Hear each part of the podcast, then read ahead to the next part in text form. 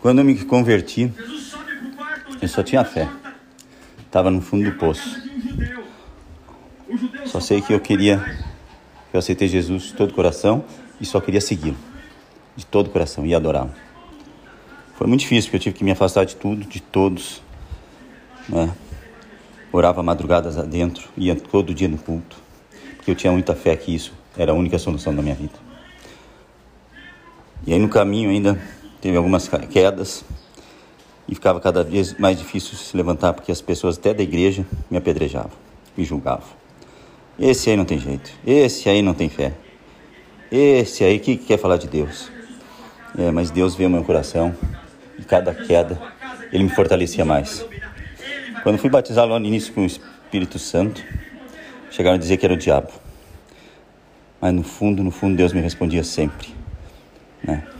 Que contamina não é o que entra, e sim o que sai do coração. Na palavra ele dizia, sempre me dava as respostas.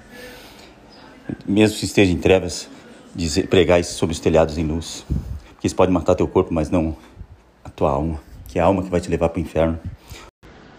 Que há, há, muitos anos a minha família vem lutando, eu e a minha família vem lutando para me libertar disso. Meu pai tentou as maiores clínicas, maiores psiquiatras, sempre trabalhei de voluntário, ajudei na primeira fazenda de Lajado, montei o primeiro grupo de DNA, reabri o grupo de DNA da Pinel lá de Porto Alegre, uma das maiores clínicas do estado. Sempre trabalhei de voluntário na, em fazendas, em, na igreja, tanto na igreja, tanto nas clínicas. Sempre ajudei aqueles que estão na rua, até hoje eu ajudo, né? Deixo Deus me usar para falar alguma palavra de conforto para eles, que eles não precisam de a polícia vai lá espanca, a sociedade recrimina, discrimina, e eles ficam sozinhos, não conseguem. Como é que vai sair de um, vício desse tamanho, sozinho, sendo humilhado, pisado e torturado por uma polícia corrupta? Né? As pessoas com todo o suporte não conseguem se libertar de pequenas manias. Imagina um vício desse tamanho, que é 100 vezes maior. Então, é muito triste isso, sabe? Porque eu estava sete anos bem, estava liberto. Aos 11 anos eu me converti a Jesus, sabe? Sou uma pessoa que nunca foi de mentir. Então, desde que eu me converti, então eu não admito mentira na minha vida mais não admito essas coisas, nunca, sempre fui íntegro. Então, se eu faço, é que eu trato todo mundo bem, tanto o traficante quanto o juiz que eu jogo tênis, que é meu amigo delegado. Eu trato todos iguais, sabe? E eles achavam que eu estava fazendo mão, só porque eu trato bem o traficante como o, o doutor lá. Eles não, tem distinção de pessoas.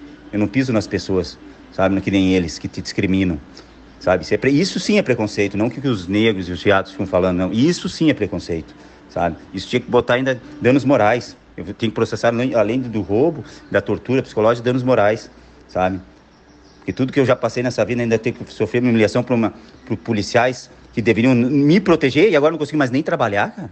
Não consigo, eu vou ter que mudar de emprego, estou trabalhando pouco, as minhas contas estão vindo, estou começando a me endividar, que é um dinheiro que está fazendo falta para mim, e eu não sei o que fazer. Sorte que eu tenho um Deus, e isso, isso que me, me conforta o coração, me alegra o meu coração, sabe? Eu estava sete anos bem, eu não digo assim, bem a gente nunca está, porque o contamina não é o que entra, é o que sai do coração. E ali procede os maus pensamentos, a sociedade vê muito com os olhos, Deus não vê com o coração, por isso que ele sabe meu coração.